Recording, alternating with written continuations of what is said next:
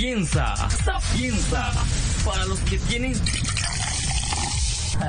sede de conocimiento de, de, México. En este momento comienza Agenda a Fondo. Agenda a Fondo. Siempre en busca de respuestas a lo desconocido.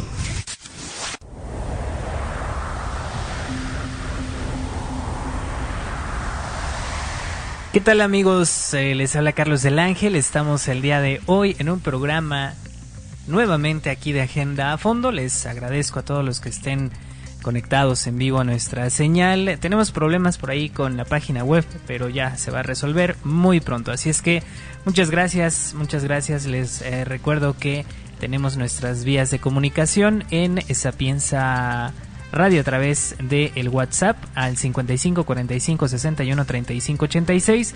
También a través de nuestras redes sociales, ahí en Facebook nos encuentran como Sapienza Radio y en Twitter como Sapienza México. Les agradecemos a todos los que nos han escuchado en esta semana, la semana pasada, que pues nos han brindado bastante apoyo a través también de YouTube. Eh, y bueno, pues les recuerdo también que si nos están escuchando a través del podcast en Spotify, también en Android, eh, perdón, en Apple Podcast, en Google Podcast, en Deezer o en alguna otra plataforma, no se olviden de compartir nuestro contenido para que más gente nos pueda escuchar y pueda ser partícipe de estos temas interesantes. El día de hoy vamos a estar hablando sobre, eh, pues, historia. Vamos a hablar sobre historia, pero vamos a hablar sobre historia precisamente pues de una manera interesante porque vamos a abordar los temas más eh, controversiales de la historia de México, eh, mitos y realidades de la historia de México, así es que va a estar interesante el programa, no se lo pierdan. Eh, les recordamos también que ustedes pueden sugerirnos algún tema para nuestro programa aquí en Agenda Fondo y enviamos un saludo directamente a Jen, que es nuestra eh, pues colaboradora, eh, normalmente está aquí en, controles, pero bueno, pues ya eh, si ustedes leyeron el comunicado del día de ayer, pues ya cancelamos actividades dentro de oficina, actividades no esenciales, digamos, precisamente por pues todo esto que está sucediendo en el mundo a causa de la epidemia, de la pandemia ya eh, que también ha comenzado a afectar en México. Así es que les enviamos un saludo, le enviamos un saludo también a Fer, que es colaborador de IGEA. Eh, ya él nos está apoyando de todas maneras en, la realización del programa del día de mañana, GeoNews. Y también eh, le agradezco mucho que esté conmigo aquí en cabina a Fer. Fer, Fer Morales, bienvenido. Un aplauso para Fer. Así es que él nos va a estar apoyando el día de hoy aquí en Controles. No se despegue, nosotros vamos a regresar ya para entrar de lleno a nuestro tema del día de hoy, aquí en Agenda Fondo.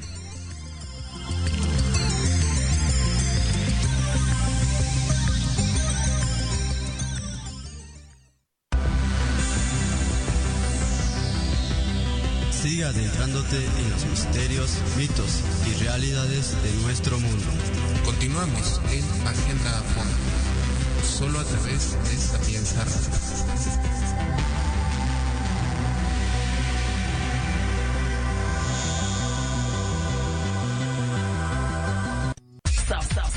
Sapienza, Sapienza, para los que tienen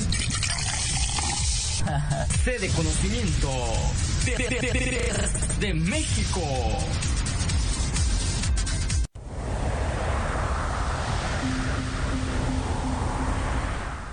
Ya regresamos amigos aquí a Agenda Fondo a través de Sapienza Radio.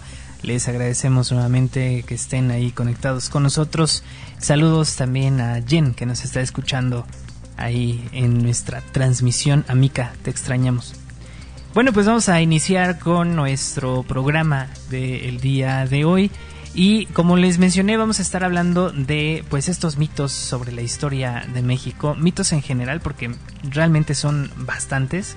Eh, ya hablábamos en el programa de los nazis en México sobre el papel que había jugado la política mexicana durante la Segunda Guerra Mundial y particularmente después de la expropiación petrolera, que justamente, hablando de la expropiación, hoy es el día en la que se conmemora eh, la expropiación petrolera. Hoy es 18 de marzo. Y eh, pues iniciamos justamente con ese mito sobre la expropiación petrolera. ¿Qué sucedió ahí? Eh, quienes nos hayan escuchado o hayan escuchado el podcast de los nazis en México, recordarán que justamente a nivel internacional se estaba viviendo una época bastante compleja, bastante tensa en cuestión diplomática, en cuestión de, política y de guerra. Y eh, se sabía que hasta antes de la expropiación petrolera, el petróleo se le estaba vendiendo en mayor cantidad tanto a Gran Bretaña como a Estados Unidos.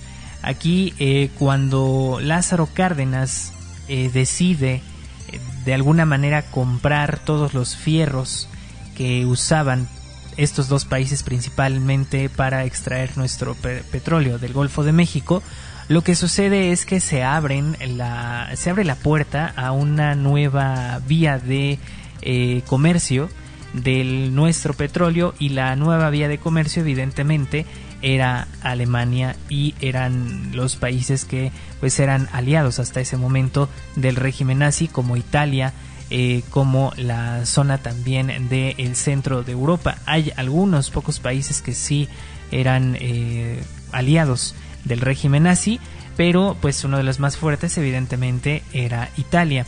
Del lado americano, eh, el régimen nazi tenía algunos nexos con Cuba, con Panamá y con Brasil. Que bueno, ya lo habíamos comentado justamente que Brasil aparentemente era un país neutral sin embargo, debajo del agua, pues sí le pasaban algunos, eh, algunas materias primas para que el régimen pudiera eh, construir los tanques y pues todo el armamento que se necesitaba para hacerle frente a Estados Unidos y evidentemente eh, a los inicios de la, de la Segunda Guerra Mundial, pues que el régimen nazi pudiera conquistar los diferentes países de Europa. Justamente cuando Lázaro Cárdenas determina que tenía que eh, nacionalizar de alguna manera petróleos mexicanos, que tenía que expropiar el petróleo, pues entonces es Alemania la primera que se acerca a México para poder eh, de alguna manera comprar la mayor cantidad de petróleo posible a uno de los primeros productores de petróleo a nivel internacional que era México hasta ese entonces.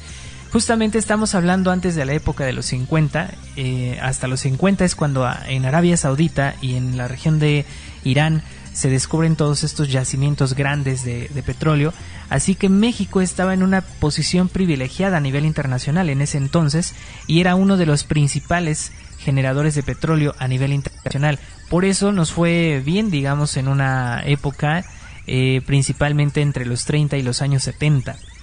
Eh, justamente eh, hablábamos de cómo el régimen nazi se metió, digamos, con la política mexicana porque comenzó a introducir agentes de espionaje directamente a México, porque evidentemente México es la vía de paso hacia Estados Unidos y la vía de comunicación más directa y cercana con Estados Unidos para poder saber pues qué es lo que estaba fabricando eh, Estados Unidos, qué avances tenían tanto científicos como armamentísticos, y eso le interesaba evidentemente a, Alemania.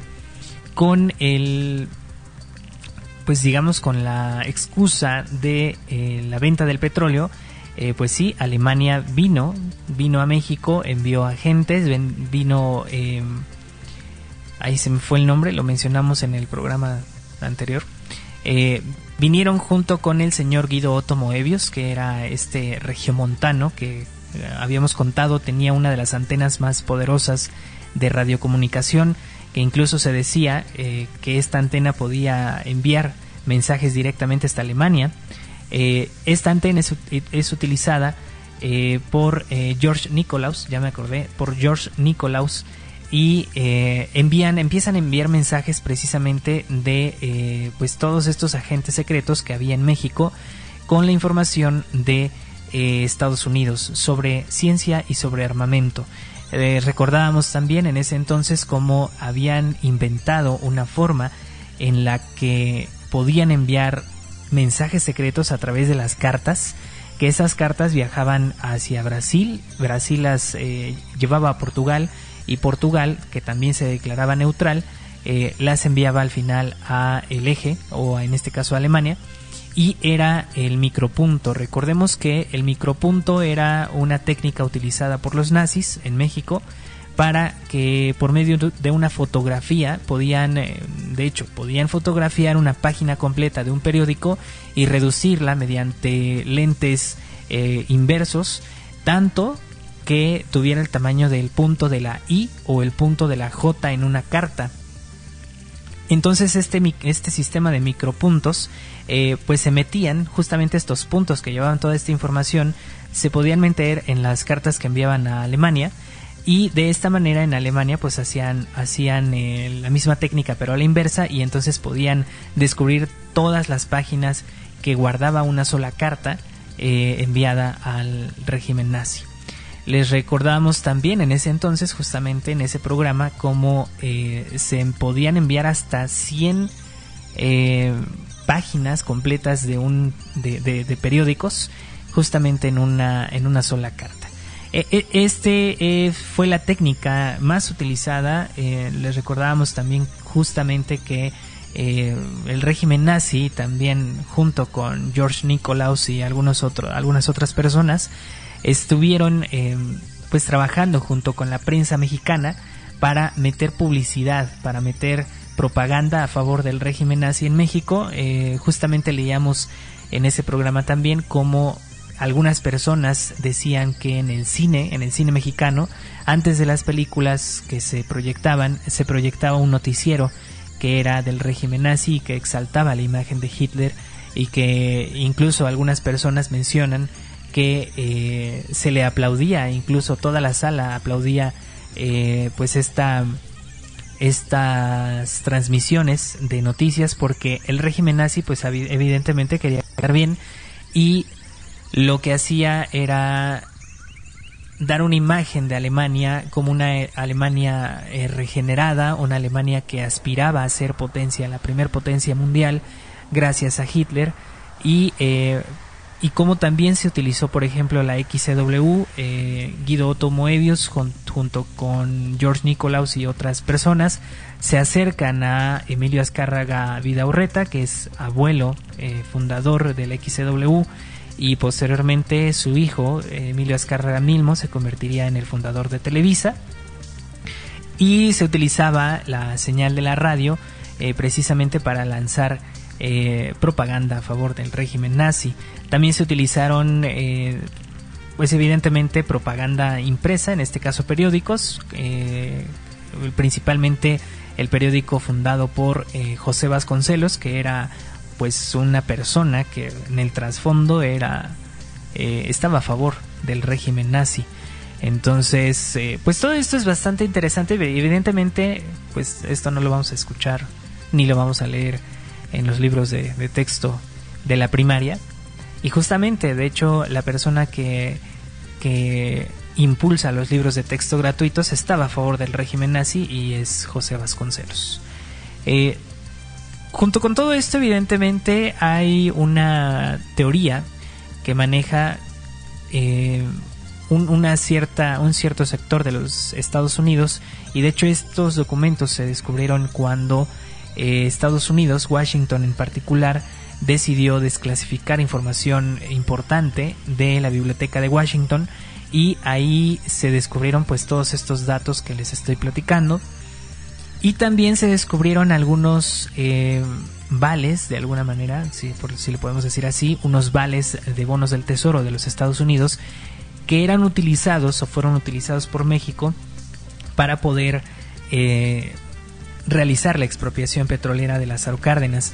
Mucho se dice, por ejemplo, que en ese entonces la gente se volcó en una manera de solidaridad con la nación y con el gobierno para vender sus gallinas, sus alhajas, eh, incluso algunos vendieron terrenos a favor de que se expropiara el petróleo. Eh, que, bueno, todo este movimiento lo hizo Lázaro Cárdenas en una vista claramente populista. Eh, pero pues sí, sí sucedió, hubo gente que vendió hasta sus gallinas para poder pagar la expropiación petrolera y así aparentemente fue como se logró este, este hito en México Sin embargo, con este descubrimiento de bonos del Tesoro de los Estados Unidos, pues evidentemente se sale a relucir que no solamente era no solamente fue lo que pagó México, sino Estados Unidos también también pagó parte de la expropiación petrolera porque evidentemente ellos eran los más interesados en que México se quedara con su propio eh, negocio, comercio y que evitara venderles a otras personas. También em, parte de, todo esto eh, también habla sobre que Cárdenas en algún momento prohíbe la inversión foránea Existe la creencia de que cuando Lázaro Cárdenas expropia la industria petrolera, se prohibió la inversión extranjera y la participación de capitales privados en esa industria. Tales ideas son un eh, enmascaramiento de la realidad que responde a los intereses de un pequeño grupo eh, al comando de, evidentemente, de los las principales potencias económicas que hasta ese momento pues eran evidentemente Estados Unidos, políticos, líderes sindicales de Pemex y algunos académicos fanáticos. Eh, también se analizaron los alcances de la expropiación petrolera evidentemente y para comenzar pues eh, habría que advertir que los acontecimientos del 18 de marzo de 1938 se verificaron gracias a la ley de expropiación eh, publicada previsoriamente dos años atrás Dicho ordenamiento preparó el terreno para recuperar la soberanía petrolera. Así, lo que Lázaro Cárdenas expropió fue la maquinaria, instalaciones, edificios, oleoductos, refinerías, tanques de almacenamiento, vías de comunicación, carros tanque, estaciones de distribución, embarcaciones y todos los demás bienes muebles e inmuebles de la empresa de empresas extranjeras. El petróleo, según la Carta Magna de 1917, ya era propiedad de los mexicanos. Eh, y son propiedad de la nación, según lo dice la Constitución. El decreto expropiatorio solo alcanzó los bienes de las compañías extranjeras. Cárdenas, al igual que algunas, algunos de sus sucesores, una vez reconocidas las limitaciones tecnológicas y financieras del país, se negaron a prohibir la inversión, eh, la inversión extranjera y la participación de capitales privados en, la, en este renglón de la economía. Como bien les menciono, realmente cuando se expropia el petróleo no es para dejar de venderle al extranjero, simplemente es para que todos los fierros que se utilizaban para la extracción del petróleo pues fueran mexicanos. En ese momento, de todas maneras, aunque compraran los fierros, pues no se tenía la tecnología suficiente. Y es eh, Alemania la primer, el que se convierte en primer comprador del petróleo mexicano. Eh, varias de las bombas utilizadas, varias eh, varias cosas, principalmente en materias primas, evidentemente vienen de México o vienen gracias a la fabricación del petróleo mexicano. E incluso se dice, y hablábamos también en ese programa sobre cómo eh, se acercaron submarinos al área de Veracruz, a una isla, a la isla de... Ahí se me olvida el nombre. Creo que se llama la isla de Lobos. La isla de Lobos que está frente a Tuxpan, Veracruz eh, eh, digamos, llegaban los, submarinos ahí y el petróleo se lo robaba el régimen nazi desde la refinería de Cerro Azul, lo transportaban a Tuxpan y lo subían a los submarinos. Lo mismo sucedía en Dos Bocas, curiosamente donde se está construyendo ahora la nueva refinería de Pemex de nuestro presidente Andrés Manuel López Obrador. Vamos a un corte y continuamos con nuestro programa.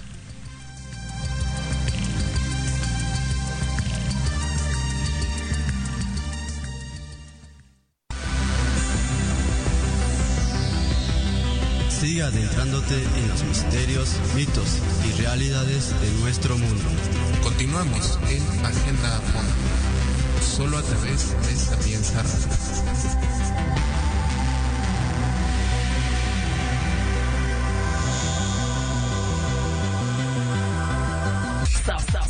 Sapienza, Sapienza, para los que tienen sede de México.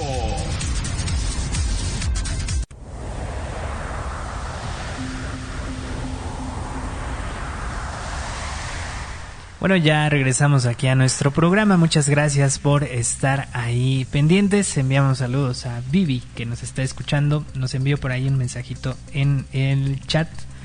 Enviamos un saludo hasta Tizayuca Hidalgo, Bueno, pues vamos a mm, continuar con nuestro programa y... Eh, híjole, esto de los temas de la los mitos, los mitos de la historia de México que justamente se vienen no solamente desde la época reciente, sino podemos remontarnos a los mitos desde los aztecas, desde la conquista, eh, pero uno de los... Hay dos de los puntos más interesantes en la historia de México. Yo creo que toda la historia de México es interesante si te la platican, pues evidentemente con datos curiosos, ¿no? Porque eh, puedes ver otra, otro punto de vista, otro punto desde dónde mirar la historia de México y no solamente desde lo, desde lo que nos dicen los libros. Porque muchas veces habría que, muchas veces más bien, imaginamos o nos hacen imaginar a los personajes de la historia de México como héroes, como como superhéroes casi casi. Y no te pones a pensar o no nos ponemos a pensar que pues fueron gente al final que tuvieron errores como todos que muchas veces eh, las decisiones que tomaban pues no eran las más eh, propias las más éticas incluso ni las mejores para la nación sin embargo, pues lo hicieron y muchas veces exaltan la imagen de un solo personaje por uno solo de sus hechos buenos que haya realizado. Y justamente es el tema de Benito Juárez y Agustín de Iturbide. Agustín de Iturbide justamente es el personaje que logra la independencia de México.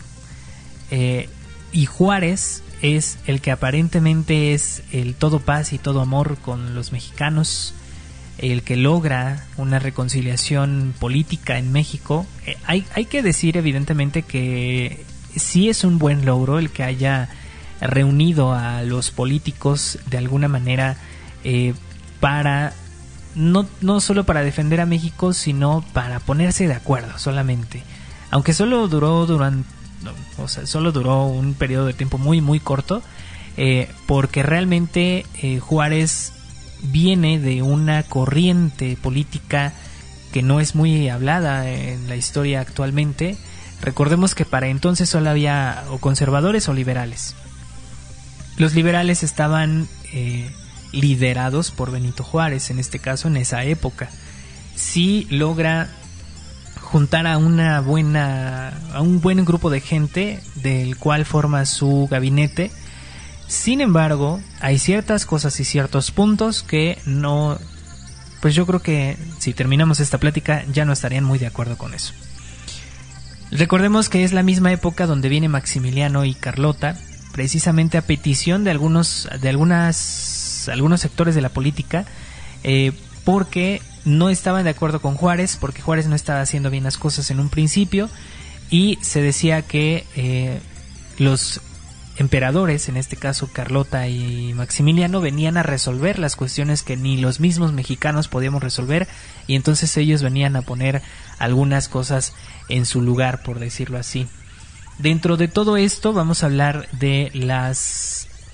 Em, pues las cosas benéficas que sí realizó Maximiliano, como por ejemplo, durante el Segundo Imperio mexicano, eh, Maximiliano encargó, la construcción del el Paseo de la Emperatriz, eh, que también se conoció como el Paseo del Emperador en alguna época, y que justamente eh, Juárez, para erradicar la imagen de Maximiliano y de los emperadores hasta ese entonces, le cambia el nombre a esta gran avenida que ahora se llama Paseo de la Reforma, justamente por las reformas que impulsó Benito Juárez como pues me suena a los nombres que pone Obrador, ¿no? actualmente eh, estos nombres rimbombantes como como el Instituto para, para devolverle al pueblo lo robado. Tiene muy buena ocurrencia, hay que decirlo. También Maximiliano fue invitado a gobernar a nuestro país, a diferencia de Juárez, que gobernó inconstitucionalmente hasta su muerte sin que ninguna de las veces fuera elegido por los mexicanos. Juárez no convocó a elecciones, por lo tanto no fue una elección democrática la que puso a Juárez en el poder, sino más bien parte de la suerte y parte pues del gandallismo también. eh, eh, no Benito Juárez, no. Maximiliano decretó que, que establecimientos eh, de las escuelas primarias deberían abrirse. también estableció el estudio de las letras y que fueran de carácter gratuito, laico y obligatorio para todos. Así que ahí inicia la escuela laica. también Puso escuelas primarias en las fábricas, talleres y haciendas donde residían más de 20 familias o trabajadores. Ayudó al sector indígena, aprendió sus lenguas y las protegió de Juárez, ya que eh, pues este pastorcillo las quería erradicar. También creó una junta que tomaba en cuenta las inquietudes de los indígenas. Eh, ya como dato curioso, eh, el bolillo, el bolillo, el pan, este pan es de origen francés, fue introducido en México por un cocinero de la corte de Maximiliano. También eh, otorga a los trabajadores el derecho a dejar su empleo a voluntad y restringió el trabajo infantil y prohibió el castigo corporal, algo que hasta entonces eh, pues sí se, se realizaba. Eh, Juárez, como bien lo mencioné, se viene de un sector de la política en Oaxaca, salta precisamente porque es gobernador del estado de Oaxaca y salta de ahí a la presidencia. Él se inicia como masón en Oaxaca, de hecho, y después lo vuelven a iniciar masón en el Palacio Nacional. De hecho, si ustedes acuden al Palacio Nacional, en las escaleras principales del lado derecho, caminando hacia el lado derecho al fondo, hay una puerta eh, donde tiene una inscripción en una, digamos, en un, ¿cómo se llama? Una inscripción metálica eh, arriba de la puerta donde dice aquí se inició eh, en el rito nacional mexicano de forma masónica el licenciado Benito Juárez García el tal fecha que creo que fue en enero de 1878 si no me mal recuerdo ¿Quiénes son los masones? También ya lo hablamos en un programa justamente en este eh, podcast. Si no lo han escuchado, les invitamos a que escuchen sobre la masonería en México y la y su papel en la independencia no solo de México, sino de toda América Latina. Eh, Benito Juárez se inicia entonces como eh, masón y es por esto, de alguna manera, él se decía cristiano, pero es esta la forma en la que parte o divide la fuerza de la Iglesia Católica en la política de México. Recordemos que uno de los logros más importantes de su presidencia es que Benito Juárez logra separar la Iglesia del Estado, pero justamente esto es porque él era masón y porque la masonería hasta ese momento todavía estaba peleada con la Iglesia Católica.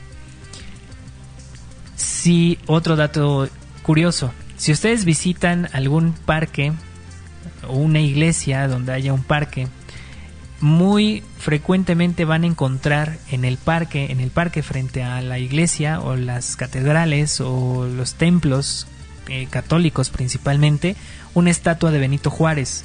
Si ustedes encuentran una estatua de Benito Juárez frente a una iglesia, la estatua de Benito Juárez le estaría dando la espalda a, la iglesia.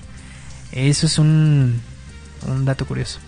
Eh, no es en todas las ciudades, obviamente, pero en alguna ciudad donde ustedes se encuentren un parque que tenga la estatua de Benito Juárez, siempre Benito Juárez le va a estar dando la espalda al templo, a la iglesia.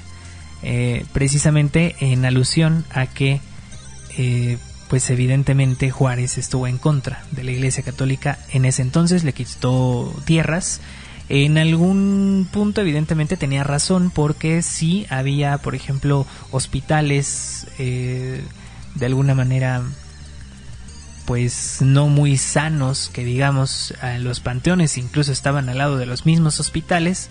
Recordemos que los claustros antes tenían justamente hospitales y tenían panteones. Y es por eso que muchas de las iglesias eh, más antiguas principalmente pues van, van a encontrar al lado de la iglesia un panteón. Eh, y lo que hace Juárez es quitarle los terrenos que no fueran enteramente del templo para que eh, pues se cuidara la parte de la higiene principalmente que no lo había hasta ese entonces eh, y quita los, los terrenos de los panteones para poner otros, otras cosas y manda em, los panteones a un panteón municipal o a cada municipalidad para que cada municipio tenga su propio panteón controlado por el pues digamos por, por el gobierno en este caso por los municipios y es por esto que se crean los panteones municipales eh, y bueno esta y otras prácticas evidentemente son las que eh, realiza Benito Juárez, pero algo de lo más curioso y algo de lo más poco ortodoxo eh, es el defender a Juárez sobre el territorio nacional de México. Y es que Juárez, recordemos que atraviesa por diferentes ataques del exterior, principalmente de Francia, de Inglaterra y de España, porque Juárez al iniciar su eh, mandato presidencial eh, lo que hace es cancelar los pagos de la deuda externa y la deuda externa en su mayor eh, parte la teníamos con Estados Unidos, con Francia, Inglaterra y con España. Logra un acuerdo con España y con Inglaterra, pero Francia no está de acuerdo con este arreglo que quiere al que quiere llegar Benito Juárez y es por eso que Francia nos invade el 5 de mayo de 1800 eh, ahí se me está olvidando el nombre creo que es 48 1848 eh, en parte del primer mandato de Benito Juárez recordemos que Juárez se quedó desde los años 40 hasta los años 60 de 1800 entonces atravesamos por la invasión francesa eh, aquella donde salimos victoriosos en la primera, porque en la segunda ya no, en la segunda ya perdimos. Y bueno, pues justamente eh, lo que hace Juárez es buscar cobijo bajo sus amigos masones, sus compañeros masones, sus hermanos masones de Estados Unidos, y es por eso que viaja a Nueva Orleans. En Nueva Orleans se dice, pide un préstamo para poder comprar armamento y poder evidentemente armar al pueblo mexicano y al, ejército mexicano en contra de la segunda invasión francesa porque después de la primera, a pesar de que ganamos, quedamos muy mal económicamente. Y lo que se dice es que sí, eh, Estados Unidos estuvo de acuerdo siempre y cuando se llegaran a unos arreglos a los que Juárez podía o no haber accedido. Entre ellos se encuentran, por ejemplo, el acta notarial de 1857, en la que se propone la creación de la ciudad como un fort, habitada por ciudadanos estadounidenses en la zona del istmo de Tehuantepec, muy conveniente para Estados Unidos eh, esta construcción, ya que ellos querían crear un canal interoceánico con todos los derechos para Estados Unidos. Esta eh, firma, este documento lo firma Benito Juárez en 1857. Eh, hay otro documento que se llama las bases protocolarias. Por cierto, en el punto anterior, el canal interoceánico se convertiría después en el canal de Panamá, que sí logró Estados Unidos allí en Panamá. Así que ese canal, eh, de haberse logrado este acuerdo entre Juárez y Estados Unidos, hubiese sido, eh, hubiéramos tenido más bien el, canal de Tehuantepec, a lo mejor, o el canal de México, que conectaba el Golfo con el, el Pacífico y reducía el tiempo que tenía que tomar Estados Unidos para enviar tropas o algunas otras cuestiones al lado del Pacífico. Las bases protocolarias fue un documento de 1859 en el que se proponía traspasar la soberanía de la península de Baja California a cambio de una remuneración económica. De derecho de paso daba derecho de paso a perpetuidad desde el paso de Guaymas y de Río Grande hasta Mazatlán. El derecho de vía perpetuo también se incluía en el Istmo de Tehuantepec. Este documento también lo firmó Benito Juárez. Otra circular, la circular de Melchor, Ocampo de 1859, proponía la venta de los estados de San Luis Potosí, Nuevo León, Coahuila, Durango, Chihuahua, Sinaloa, Sonora y Baja California a los Estados Unidos. El documento fue firmado también por Benito Juárez. El Tratado de MacLean Ocampo, muy conocido de hecho ya en, en los libros de texto, fue de 1859 y cedía el derecho de tránsito por el istmo de Tehuantepec cedía las vías férreas de Nogales a Guaymas. Ojo, no teníamos vías férreas. Esto lo proponía Estados Unidos porque de prestarle el dinero a Estados Unidos a México, Estados Unidos construiría esas vías férreas de Nogales a Guaymas y de Camargo eh, y la ciudad de Matamoros a Mazatlán a cambio de 2 millones de dólares. El documento fue firmado por Benito Juárez y Melchor Ocampo. También el plan de José María Mata fue de 1859 y proponía la venta de Baja California a cambio de un bono de Estados Unidos de 10 millones de pesos. México hipotecaba Baja California como garantía de pago, evidentemente. El Tratado de Tomás Doblado lo vamos a hablar después de este corte, no se despeguen.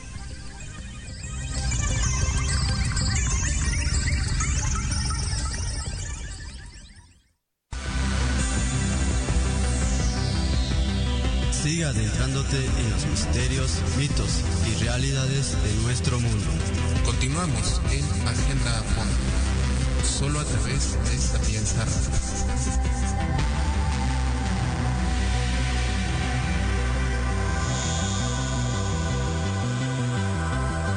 Sa- sa- sa- sa- Sapienza, sapienza, para los que tienen sed de conocimiento de, México.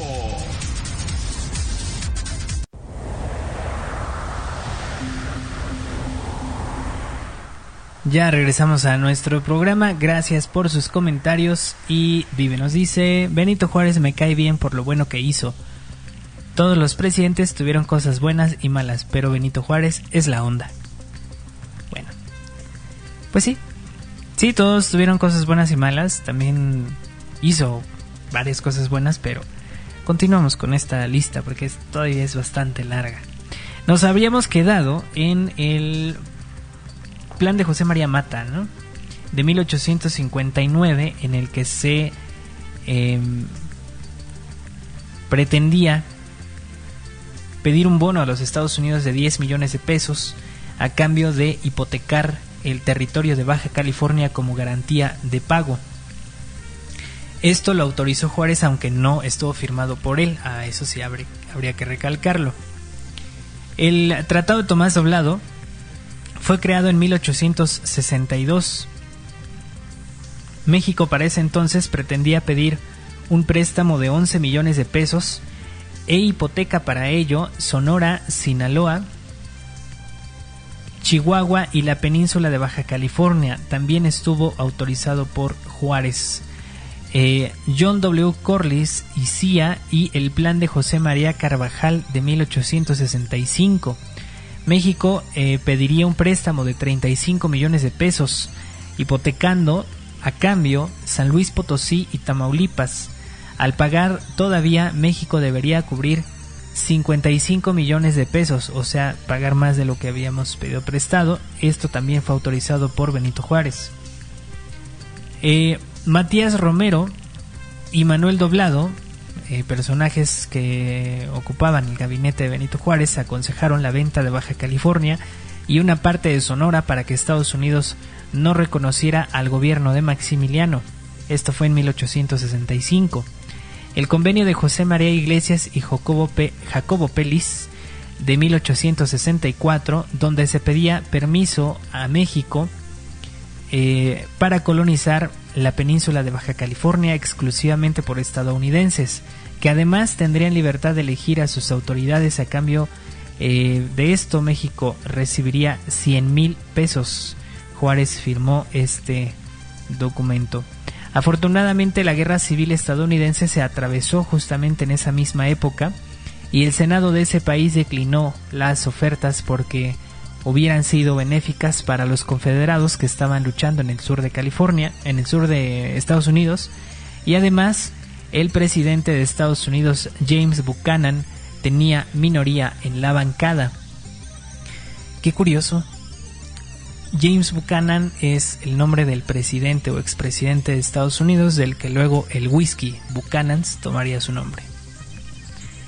Eh, y bueno, pues evidentemente hubo algunas otras eh, cuestiones dentro del gobierno de Benito Juárez, principalmente eh, la opción que tenía Juárez eh, y la propuesta, de hecho, de Juárez de que se estudiara el inglés como idioma oficial en México y eh, perdiendo así evidentemente las lenguas maternas, las lenguas indígenas de nuestro país. Juárez era un gran eh, seguidor, se podría decir, de los Estados Unidos. Eh, recordemos que cuando Juárez tiene que salir de la, del poder, eh, se lleva con él la constitución original en su carreta en este viaje en el que atravesaba también junto con algunos tesoros de México hacia Coahuila. Se dice por ahí que hubo un tesoro que quedó perdido en este viaje de Juárez que nadie hasta este momento lo ha encontrado y que se, se cree que está en Coahuila antes de que él llegara a refugiarse a los Estados Unidos y se llevara con él el poder ejecutivo. Es por esto, evidentemente, que gracias a que él es masón o él fue masón, el que se acerca a la masonería estadounidense, la masonería de Filadelfia y de Nueva Orleans para que le prestaran dinero eh, pues a cambio de todos estos, estos beneficios para los Estados Unidos. Afortunadamente no perdimos más territorio del que ya habíamos perdido con Santa Ana. Sin embargo, pues aquí queda la pregunta, ¿no? ¿Quién se comportó eh, de peor manera? Porque muchos crucifican a Santa Ana como el vendepatrias número uno de la nación, cuando tampoco es del todo cierto. Eh, pero sí, Benito Juárez propone la venta y la hipoteca de varios estados de México que de haber sido eh, pues de, alguna manera logrado pues hubiéramos perdido mucho más territorio del que ya habíamos perdido antes. Así es que envíenos sus comentarios amigos directamente a nuestras redes sociales a través de Facebook en Sapienza Radio, a través de Twitter en Sapienza México y coméntenos pues estos temas que estamos tratando Hemos leído, de hecho, varios de sus mensajes que nos han llegado al WhatsApp durante estos estas semanas que hemos habilitado el WhatsApp para comunicación directamente con ustedes. Así que pues estaremos contestando en medida de lo posible pues estos mensajes. Eh, también les recuerdo que el día de mañana tenemos el programa de GeoNews a las 2, no, a la 1 de la tarde, después de eh, la hora K-Pop en el que ahora pues evidentemente por esta ausencia por motivo de la pandemia pues solamente se va a programar música de K-pop durante esa esa hora. No tendremos los chismes que nos trae eh, Jen eh, habitualmente en ese programa pero sí vamos a tener GeoNews así es que mañana no se lo pierdan. Vamos a un corte y nosotros continuamos con nuestro programa aquí en Agenda Fondo para seguir platicando sobre estos temas interesantes sobre los mitos de la historia de México. Eh, así que no se despeguen, nosotros continuamos.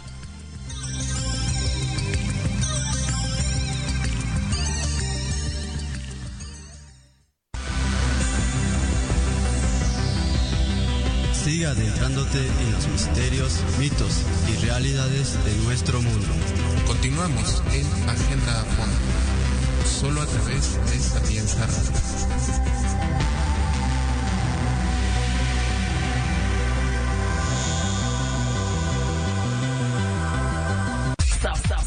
Sapienza, Sapienza, para los que tienen sede de de, México.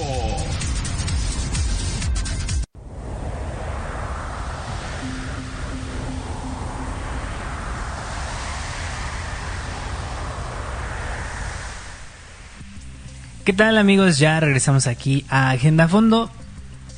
Y pues bueno, vamos a continuar con nuestro tema del día de hoy en el que estamos hablando de los mitos algunos, no todos, algunos de los mitos más interesantes y curiosos de la historia de México. Y vamos a dar paso justamente a la época de la independencia.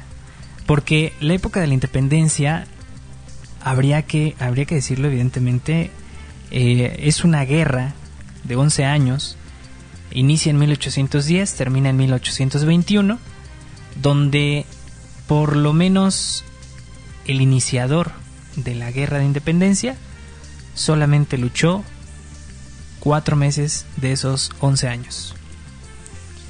En el que estamos hablando de que la imagen de Miguel Hidalgo, que es el iniciador o el, pues sí, el, eh, le decían los, los eh, regentes de México el... Ay, se me fue el, se me fue el nombre. Eh, tenía un apodo, a él le decían un apodo particular, precisamente por haber iniciado la lucha entre las masas. Miguel Hidalgo inicia esta lucha por la independencia aparentemente el 15 de septiembre, el 16, la madrugada del 16 de septiembre de 1810. Eh, hablábamos también en el podcast o en el programa sobre la masonería y la independencia de las Américas, que justamente es la masonería desde Inglaterra, desde Inglaterra quien eh, planea y financia incluso la eh, lucha independentista en casi todos, todas las colonias americanas, incluidos México. Recordemos que eh, Miguel Hidalgo también fue masón junto con los principales dirigentes de la independencia, los, los, los del inicio, digamos, Allende, Abasolo, em, eh, también los, los hermanos Galeana, eh, y por ahí se cree también que incluso la corregidora estaría dentro del grupo de la masonería, aunque hasta ese entonces se, sabe eh, que no, no se aceptaba a las mujeres en la masonería. Sin embargo, pues e, ella era la esposa del corregidor de Querétaro y el corregidor de Querétaro era masón. Entonces, de alguna manera, pues ella escuchaba, se enteraba de las cosas que sucedían eh, y pues se fue entrometiendo junto con eh, María Ignacia Rodríguez de Velasco, que era, fue mejor conocida como la, la Güera Rodríguez, que financió con dinero la compra de armamento. Miguel Hidalgo viaja a la Ciudad de México, donde vivía la Güera Rodríguez eh, y su familia, y ellos son los que le dan dinero para que pueda comprar el armamento para así armar a la gente de Guanajuato, Querétaro e Hidalgo, bueno, lo que hoy es el estado de Hidalgo. Aquí hay dos cosas precisamente y es que eh, justamente la imagen que tenemos de Miguel Hidalgo como este padrecito, sacerdote gordito, bonachón, que es un, pues un cura bueno eh, y que busca evidentemente el respeto de los derechos de los indígenas, pues claramente no es como que muy el caso porque justamente, bueno, sí, evidentemente defendía a los indígenas de alguna manera, pero no lo hacía de la manera más ética posible. Eh, estamos hablando de un sacerdote al final, un sacerdote que aparentemente la Iglesia Católica, pues un sacerdote no puede matar, un sacerdote no puede violar, un sacerdote no puede robar. Evidentemente porque tienes un voto eh, en favor del respeto del, de los hermanos, de tus hermanos, en, general toda la población. Eh, pero justamente es lo que hace Miguel Hidalgo cuando inicia eh, en esa madrugada del 16 de septiembre la toma de, em, de Querétaro, la toma de, Dolores más bien, este, que es bueno, donde realiza, digamos, este grito, el grito de Dolores Hidalgo. Eh, esa misma noche acude a la cárcel y libera a los presos que estaban ahí para que se unieran a la lucha de la independencia. Eh, mata a los españoles que estaban cuidando esa cárcel, eh, saquea algunas de las casas de los eh, dirigentes principales en Querétaro y en, el estado de Hidalgo, los matan también, les roban pues toda la, todas las riquezas que tenían. se dice que durante el segundo día, en el día 17 de septiembre, él acude a una de las casas de los tesoreros de la corte, en este caso de Nueva España, que estaba en el estado de Querétaro. Eh, mata a las personas que estaban ahí, incluyendo niños, eh, las, las, esposas de, los eh, tesoreros, del tesorero en este caso, y al tesorero en, en sí. pues busca evidentemente alhajas, oro y todo lo que hubiera en esa casa. Se acerca al balcón y de hecho lo dicen de una manera muy pintoresca. Eh, se acerca al balcón y comienza a tirar todas las cosas que eh, tenían como riquezas. Eh, tiran monedas, evidentemente el dinero, las alhajas, el, oro y todo esto, y grita, tomen hijos que todo esto es suyo, al, pueblo que, que, lo seguía, digamos. entonces, pues ahí comienza evidentemente una imagen de el Miguel Hidalgo cura, pero el hidalgo eh, que es eh, ladrón, que es eh, asesino y que es violador incluso. Se dice por ahí que en Jalisco, cuando acuden a Jalisco, que justamente es la última vez que Hidalgo va a entrar a una ciudad como dirigente del movimiento independentista, eh, él manda a matar a tres soldados que los estaban persiguiendo y cuelga las cabezas en la entrada de la ciudad. No recuerdo si era este Tlaquepaque o el mismo Guadalajara. Una de, las dos ciudades eh, manda a colgar las tres cabezas de estas tres personas y eh, ocurre una violación en masa. Eso es lo que se dice. No, no se conoce en realidad mucho sobre ese detalle o esos detalles. Y eh, justamente una de las personas o una de las mujeres a las que violan se dice que llega a tener un hijo del mismo Hidalgo. ya después algunos, algunas corrientes lo van a desmentir, pero eh, todavía ah, se queda como teoría, evidentemente, no se sabe si es cierto o no. Eh, pero lo que sí sucede es que precisamente ese hecho en ese lugar, en Jalisco, es el que hace a Allende eh, o insta a Allende para que tome preso al mismo Hidalgo. Antes recordábamos que los Abasolos, los hermanos Galeana, Allende, Aldama y Miguel Hidalgo pues eran un equipo al final, ¿no? Es, pues, todo el mundo cree eso y todo el mundo creemos eso hasta la fecha. Que todos los héroes de la independencia eran un equipo y todos lucharon codo a codo por la independencia, cuando no es cierto. Eh, por lo menos Allende, desde que comienza la lucha de la independencia, está en desacuerdo con Miguel Hidalgo por las prácticas que está realizando de asesinato y de, y de robo principalmente. E, y le dice Hidalgo, más bien Allende le, le, reclama a Hidalgo que por qué está haciendo eso, e Hidalgo lo que único que contesta es, pues es que si nos han estado robando todos estos años, pues por qué nosotros no lo vamos a hacer, ¿no? Allende no estaba muy de acuerdo evidentemente con la forma de lucha de Miguel Hidalgo. Y este hecho en Jalisco es el que, insisto, eh, hace que Allende pues tome la batuta de, del movimiento independentista, apresa a Hidalgo y se lo, y se lo llevan, o todo este... Eh, recordemos que Hidalgo dibuja sobre el mapa de México varias líneas de trazado de, sus viajes, eh, pues conquistando, digamos, las ciudades, las propias ciudades de México, eh, en favor del movimiento independentista. Y en, en Jalisco, eh, cuando lo toma preso ya se lo lleva en lo que resta de, del movimiento eh, hacia Coahuila, se lo lleva ya en calidad de preso. O sea, ya Hidalgo ya no tenía voz ni voto en cómo iban a hacer eh, pues este movimiento de lucha o de guerra. Entonces Allende toma la batuta desde Jalisco hasta que terminan todos muertos en Chihuahua. Este, recordemos que los los van a acorralar de alguna manera en Coahuila y se los van a llevar a Chihuahua caminando. Eh, todos estos detalles los sabemos gracias a una persona, a un fraile. Bueno, ya no les desean frailes hasta ese entonces. Eh, Fray Bernardino, no es cierto. No, sí, creo que sí. Fray Bernardino de la Concepción se llamaba.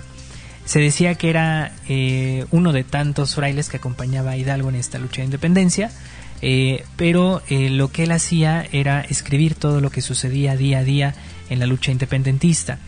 Muchos de esos detalles los sabemos gracias a él y no gracias a los historiadores de la época, que son los que toma, digamos, el gobierno como historia oficial y los pone en, la, en los libros de, texto, ¿no? en los libros de, de la SEP. Eh, sin embargo, Fray Bernardino de la Concepción conserva su diario y sigue escribiendo, aun cuando se los llevaron de Coahuila a Chihuahua caminando. Él mencionaba cómo les habían colocado grilletes, evidentemente estaban encadenados tanto de pies como de manos, y los llevaban eh, en fila, amarrados unos entre unos y otros, caminando. Eh, y él, hay una parte donde sí es bastante triste, como narra él el momento eh, antes de llegar a Chihuahua, cuando evidentemente no les daban de comer, eh, no les daban agua eh, para tomar y uno de los soldados era el único que como que se apiadaba de todos ellos, desde Hidalgo, Allende, Abasolo, etcétera. Eh, y era el único que sí les daba agua. Sin embargo, una noche en las que ellos eh, pasan la noche a la intemperie, eh, cae una tormenta allá en Chihuahua y se dice que ellos con tal de tomar algo de agua, ellos estaban tirados en el suelo, amarrados. Eh, Hidalgo le dice unas palabras a Fray Bernardino de la Concepción y ellos se van arrastrando sobre la tierra hasta que se acercan a un charco y toman agua directamente del, del suelo. Esto está narrado, reitero, en los diarios de Fray Bernardino de la Concepción que se encuentran en el Archivo General de la Nación. Eh, reiteramos que pues eh, ellos son fusilados allá en Chihuahua, sus cabezas terminan en las cuatro esquinas de la lóndiga de Granaditas. Eh, y pues prácticamente una lucha de cuatro meses. Inicia en septiembre, octubre, noviembre, diciembre. En enero comienza, digamos, a perseguirlos mucho más fuerte eh, los soldados del virrey. Eh, en este caso la lucha de el ahí se me fue del Monte de las Cruces es la más cruenta de hecho y donde realmente Hidalgo comienza a perder el poder eh, después después de la de hecho recordemos que estuvo, estuvieron a punto de entrar a la Ciudad de México, sin embargo, todavía no se sabe exactamente por qué Hidalgo no lo hace o Allende no determina entrar a la Ciudad de México. Hay varias teorías también por ahí. Eh, se habla mucho de que, por ejemplo, Hidalgo toma la imagen de la Virgen de Guadalupe eh, y va con ella como estandarte de guerra y los españoles toman la imagen de la Virgen de los Remedios, que era la, la, Virgen española que se había, pues la habían traído los españoles en la conquista, toman esa imagen y entre los insurgentes, en este caso del lado de, Hidalgo, eh, tomaban la imagen de la Virgen de los Remedios, la Virgen española, y le disparaban, le echaban este piedras y bueno, un montón de cosas y y en una alusión a matar a los españoles le disparaban a la Virgen de eh, los Remedios. Y también hacían lo propio los españoles, en este caso los soldados españoles tomaban la imagen de la Virgen de Guadalupe y también en alusión a la muerte de los insurgentes le disparaban a la Virgen de Guadalupe, a la imagen de la Virgen de Guadalupe. E incluso por ahí se dice también que en una de las eh, de las escenificaciones sucede algo bastante curioso eh, que en nuestra época se tomaría casi como milagro y es que intentan quemar la imagen de la Virgen de Guadalupe, en este caso los españoles, y la imagen se consume por toda la orilla, menos por la zona del cuerpo de la Virgen de Guadalupe. Esa es un eh, también una historia que, que está en el Archivo General de la Nación. Y bueno, pues evidentemente también está esta alusión a que Morelos e Hidalgo combatieron codo a codo eh, sobre eh, para conseguir la independencia de México. Sin embargo, no fue así. Hidalgo eh, y Morelos se conocen solamente una vez en su vida, se ven solamente una vez en su vida durante media hora en la zona de Michoacán. Evidentemente, Morelos es cura de eh, Carácuaro y él eh, pues está a favor de la independencia evidentemente y le dice a Hidalgo que si podía formar parte de su eh, comitiva, de su ejército y e Hidalgo le dice, le da la bendición primero, evidentemente como todo buen cura, y le dice, sí, a ti te voy a encargar que insurrecciones el sur. Y es lo más que hablan. Digo, obviamente pudieron haber hablado otras cosas, sin embargo, reiteramos, solamente se conocieron una vez en su vida durante media hora y eh, fue para encomendarle Hidalgo a Morelos que insurreccionara el sur de nuestro país y Morelos cumple la palabra con eh, Hidalgo y levanta al sur de nuestro país en contra de los españoles. Media hora estuvieron juntos y ahora van a estar juntos por mucho tiempo más en el billete de 200 pesos vamos con nuestro corte y nosotros continuamos aquí en Agenda a Fondo.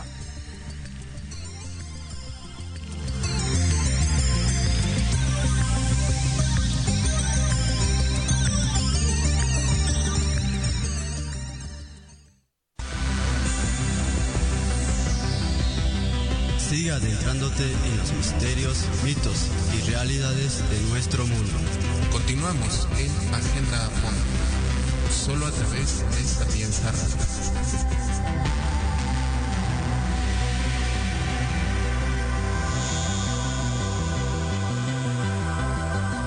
Sa- sa- sa- sa- Sapienza, sapienza, para los que tienen sed de conocimiento de, de- de- México. Sa- sa- sa- sa- Sapienza, sapienza,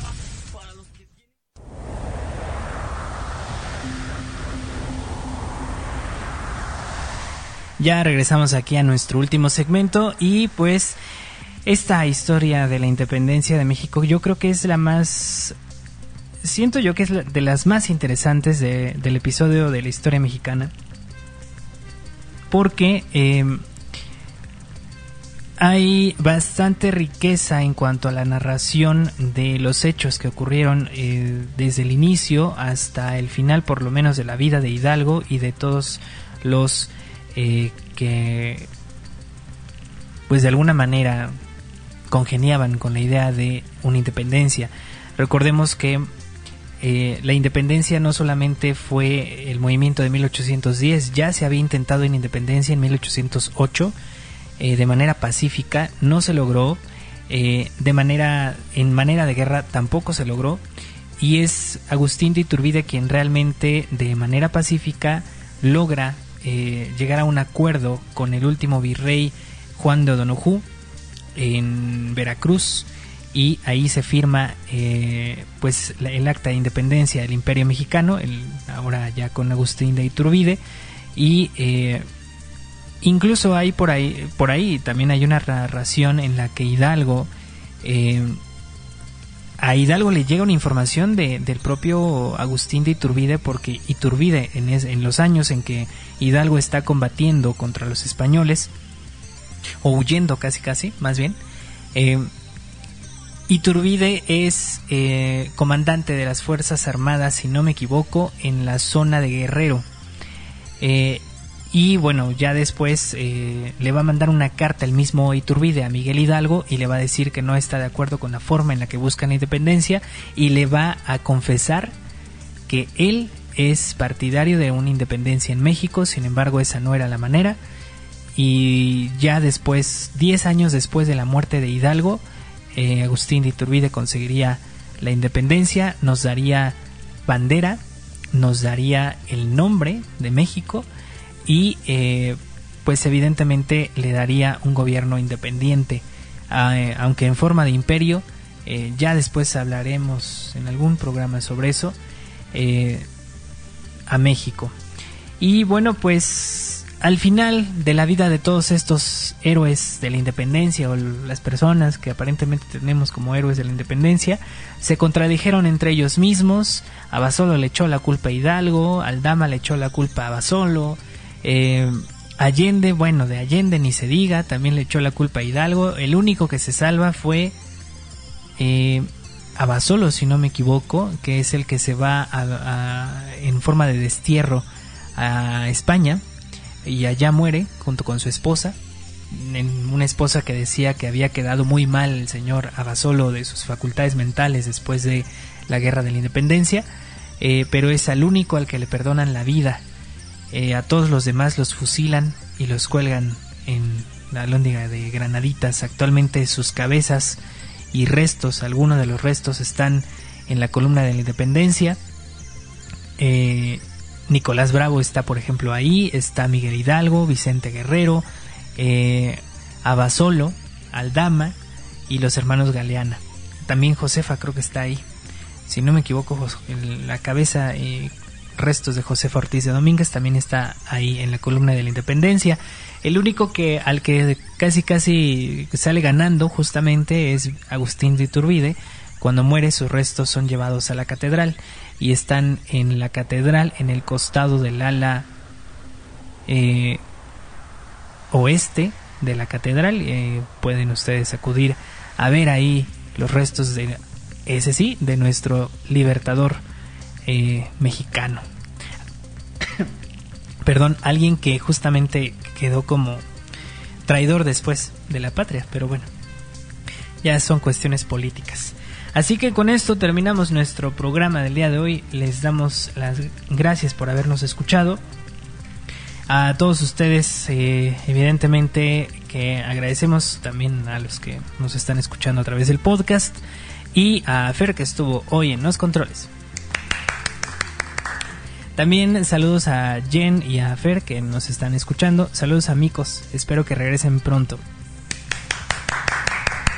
Y a todos, a todos por compartir nuestro contenido. Nos escuchamos el próximo miércoles en otro programa interesante de Agenda Fondo aquí a través de Sapienza Radio. Hasta luego.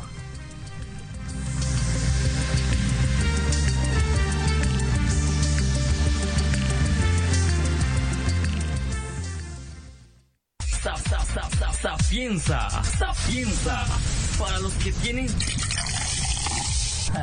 sede conocimiento de, de, de, de México.